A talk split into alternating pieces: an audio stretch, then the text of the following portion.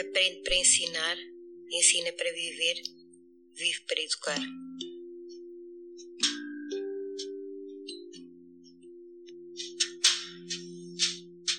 Olá papás, mamãs e corujinhas. Aqui estou eu novamente, a Nessie do Ninho do Saber, para vos contar mais uma história. Preparados? O Troll Zarrão de April Kine. Toc, toc, toc. Quem é? Pode entrar. É uma história que acaba de chegar. Conta até três para a história começar. Um, dois, três. Do outro lado da floresta, apenas uns passos à frente, uma curva à esquerda e depois duas à direita, vive um trollzinho. Que rica vida ele tem! À sua volta o prado enche-se de flores coloridas. O riacho sussurra na sua corrida alegre. O sol aquece-lhe o pelo. Isto sim é qualidade da vida. Pelo menos assim é na maior parte do tempo. Hoje vou construir uma pequena cabana. Decide o pequeno troll certa manhã. E ele até já sabe como a quer. Uma cabana onde possa brincar às escondidas e descansar quando se sente exausto. O pequeno troll tem tudo o que precisa para construir a sua cabana e põe-se logo a trabalhar. Mas não consegue mantê-la de pé. Não importa quantas vezes ele tenta de novo. A cabana volta sempre a desmoronar-se. De repente, ouve-se um poderoso rugido que parece vir da barriga do pequeno troll. Não, não, não, isto não pode estar a acontecer. Pronto, já não quero construir uma cabana, diz visivelmente irritado. Quero comer uma maçã. Ele então abana o tronco da árvore, mas nenhuma maçã cai ao chão.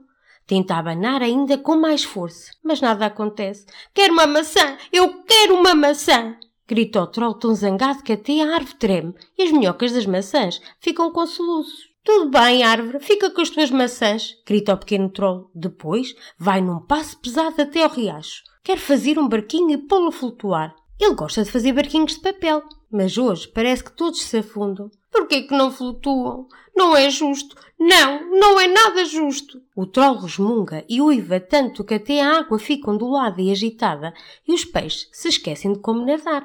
Este lugar não me presta. Vou partir para o outro lado, bufou o pequeno troll. E como não sabe onde fica esse outro lado, decide procurar algures onde nunca tinha estado. Se ao menos esta pedra gigante não estivesse a bloquear o caminho. Pode chegar para o lado? pergunta o troll. Mas a pedra nem se mexe. Vai-te embora! grita o troll. Mas nada acontece. Rola daqui para fora, sua almôndega gigante! insiste o troll. Mas grita tão alto que a pedra quase começa a abanar. Hum, ou talvez não. Então o pequeno troll dá-lhe um pontapé com toda a sua força. Foi com tanta força que até partiu duas das pequenas garras que já há duas semanas devia ter cortado. Isto fê-lo ficar ainda mais zangado, como se tivesse uma tempestade dentro de si, com relâmpagos a coruscar vindos do céu e grandes e ribombantes trovões poderosos. Sim, era exatamente assim que se sentia agora, como um troll endiabrado, alterado, rabugento e resingão. O verdadeiro e tremido trollzarrão. Chega a noite e o pequeno trollzarrão continua a resmungar. De tão zangado que está, nem consegue adormecer. Para de fazer barulho, grita o ouriço. Vai para a cama, pede o rato estremunhado. Incomodas toda a gente, queixa-se o pássaro. Mas isso deixa o trollzarrão ainda mais irritado, fora de si. Até já nem vai para a cama, só para os contrariar. Hoje ele ia adormecer sentado. É o que acontece, estão a ver? Responde ele. Mas dormir sentado não era nada confortável. O trollzarrão percebe isso na manhã seguinte. Ah! murmura ele a amparar as costas e parecia que as pernas não acordavam. Foi a gota d'água. O que aconteceu? perguntou o coelho. Nada! gritou o trollzarrão. Beijinho no dodói? perguntou o rato. Claro que não! O trozarrão perde a cabeça. Irritado, ele bate com as patas no chão, primeiro com uma, depois com a outra, para a frente e para trás, para trás e para a frente. Não, não, não! Para com isso! exclamou o ouriço, já com os pinhos iriçados. Tu dás connosco em doidos, queixa-se o pássaro. Chega, decide o rato.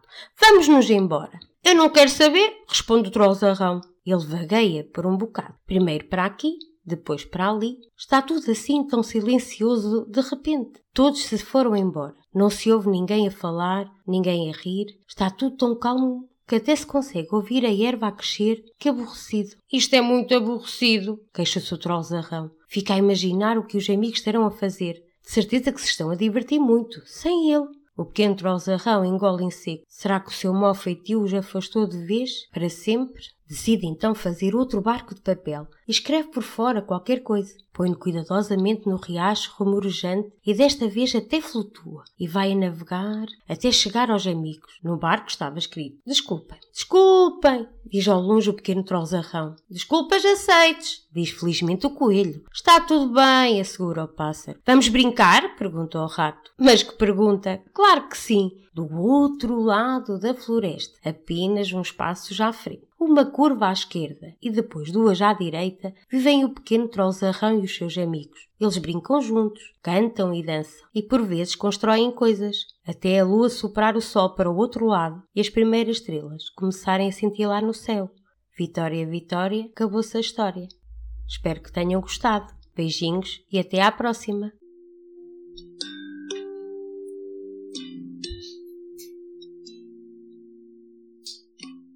Esqueças de seguir as nossas redes sociais Ninho do Saber.